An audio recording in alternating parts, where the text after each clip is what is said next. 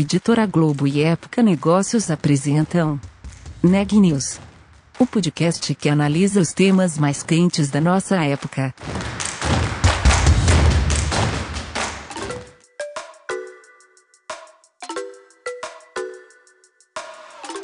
Olá, eu sou Elisa Campos da Época Negócios.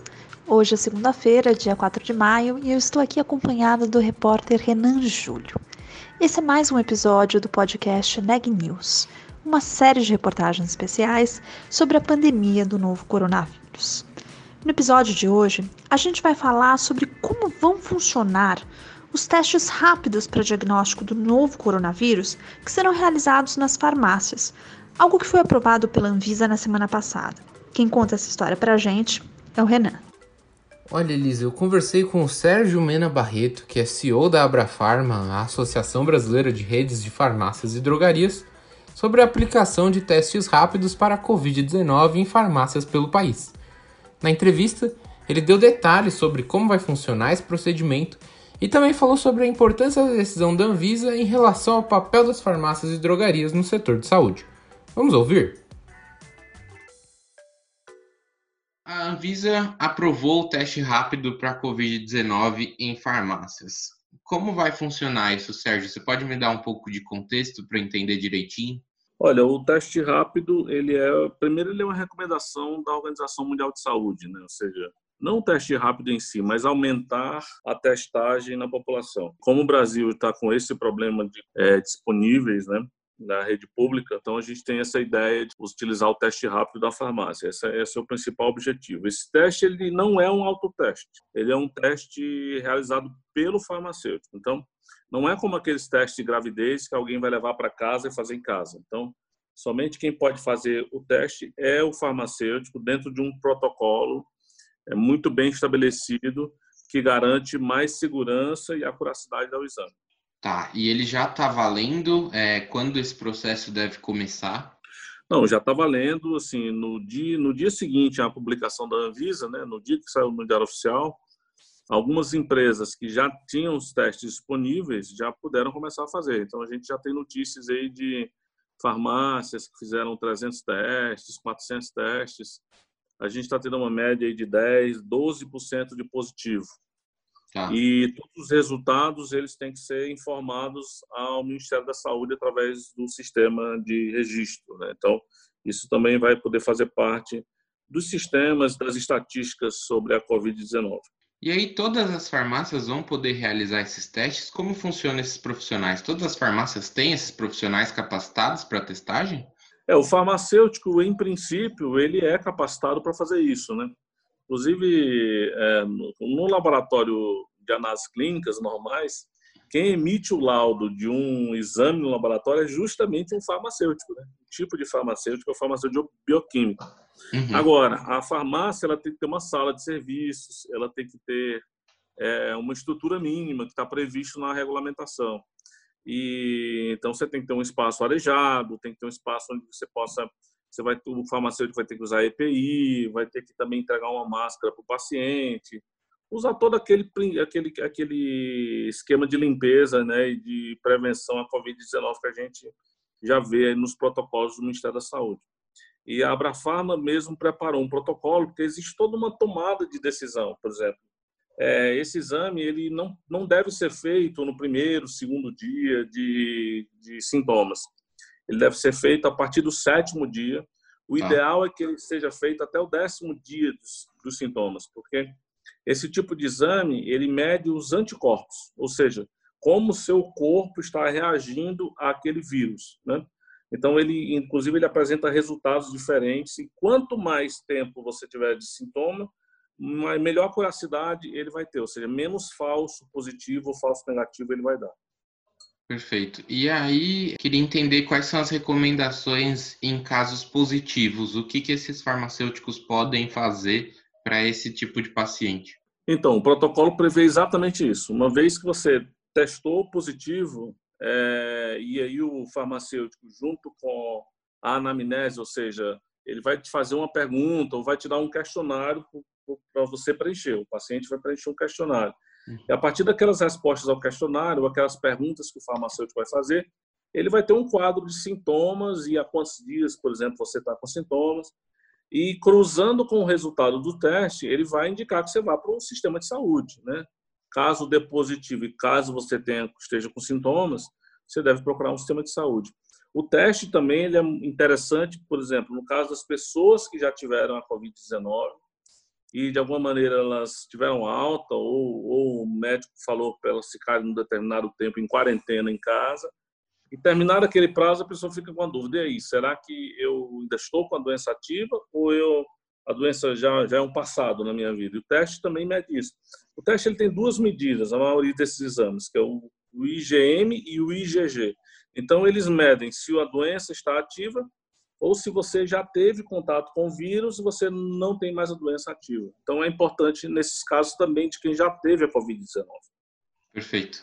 E aí, é, como as farmácias estão se planejando, Sérgio, em uma possível um, possível boom de, de pessoas procurando fazer teste? Assim, vocês vão trabalhar com essa margem de dias de, de sintomas? Como é que vai funcionar caso tenham mais pessoas que testes nas farmácias? É, as pessoas, os clientes vão ser esclarecidos de todo esse protocolo, dessa margem de segurança que tem que ter, né? Ele não é um teste de confirmação, ele é um teste não é um, não é um diagnóstico. O autoteste, como ele tem essa margem de erro, ele acaba não sendo um diagnóstico. O diagnóstico realmente é através daquele teste suave que você faz no hospital, leva alguns dias para ter o resultado. Esse teste rápido ele demonstra o resultado em 15 a 20 minutos. Então ele é um indicativo que, obviamente, se a pessoa tiver com sintomas e precisar ir para o hospital, ele tem que ser confirmado no hospital.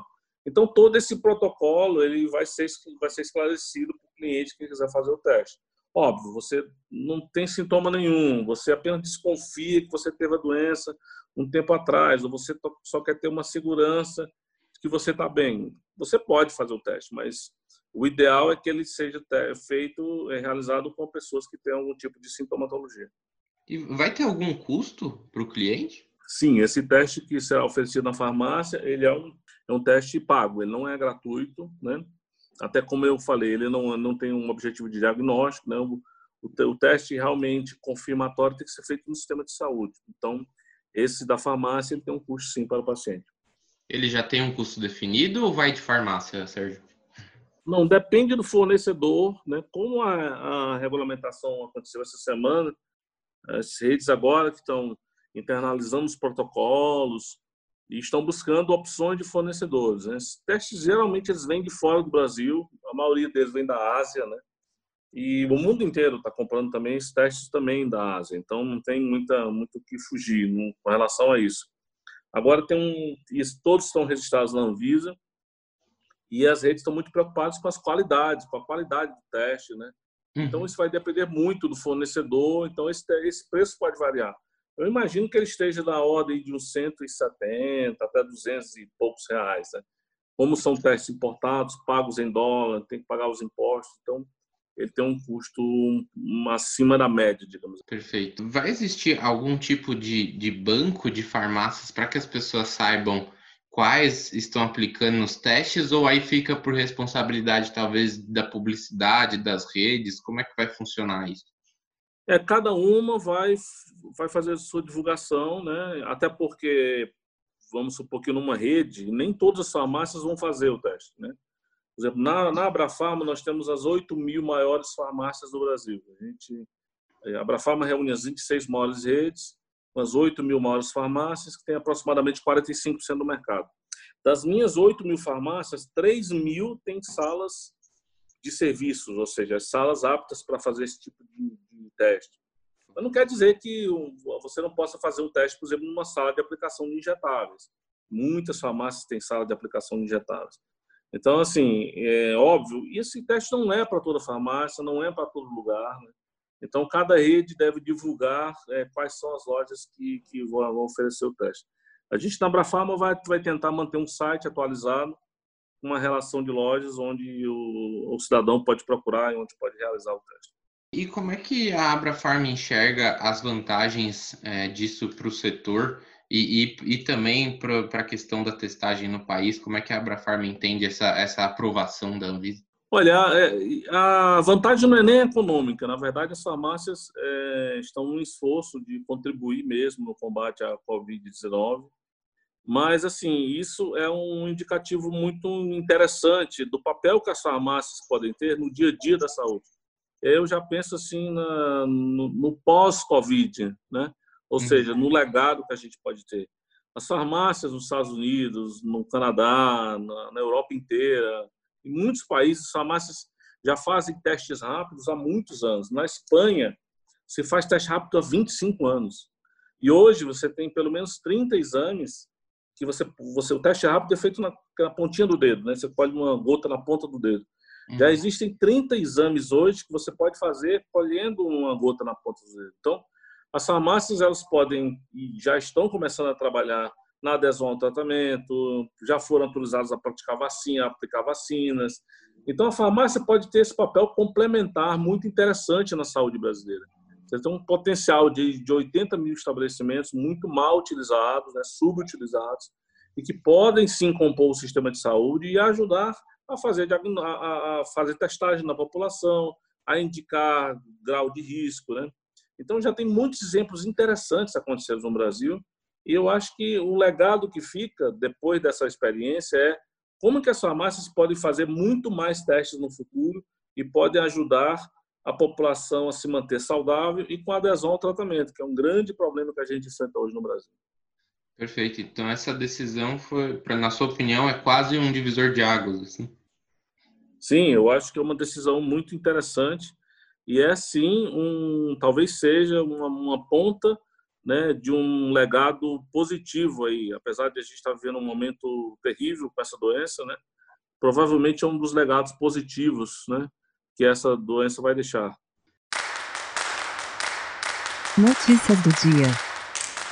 O governo do estado de São Paulo vai publicar um decreto tornando obrigatório o uso de máscara para quem sair às ruas.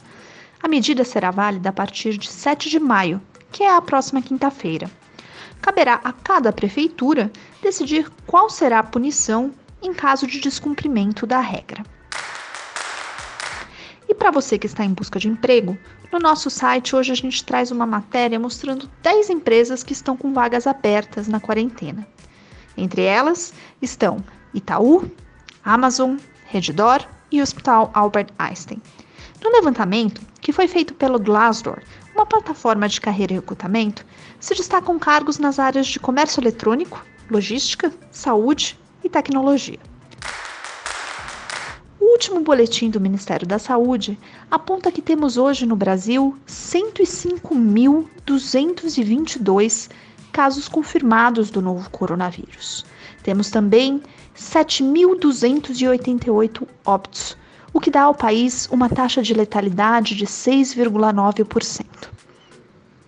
Por hoje é só, pessoal. Até amanhã.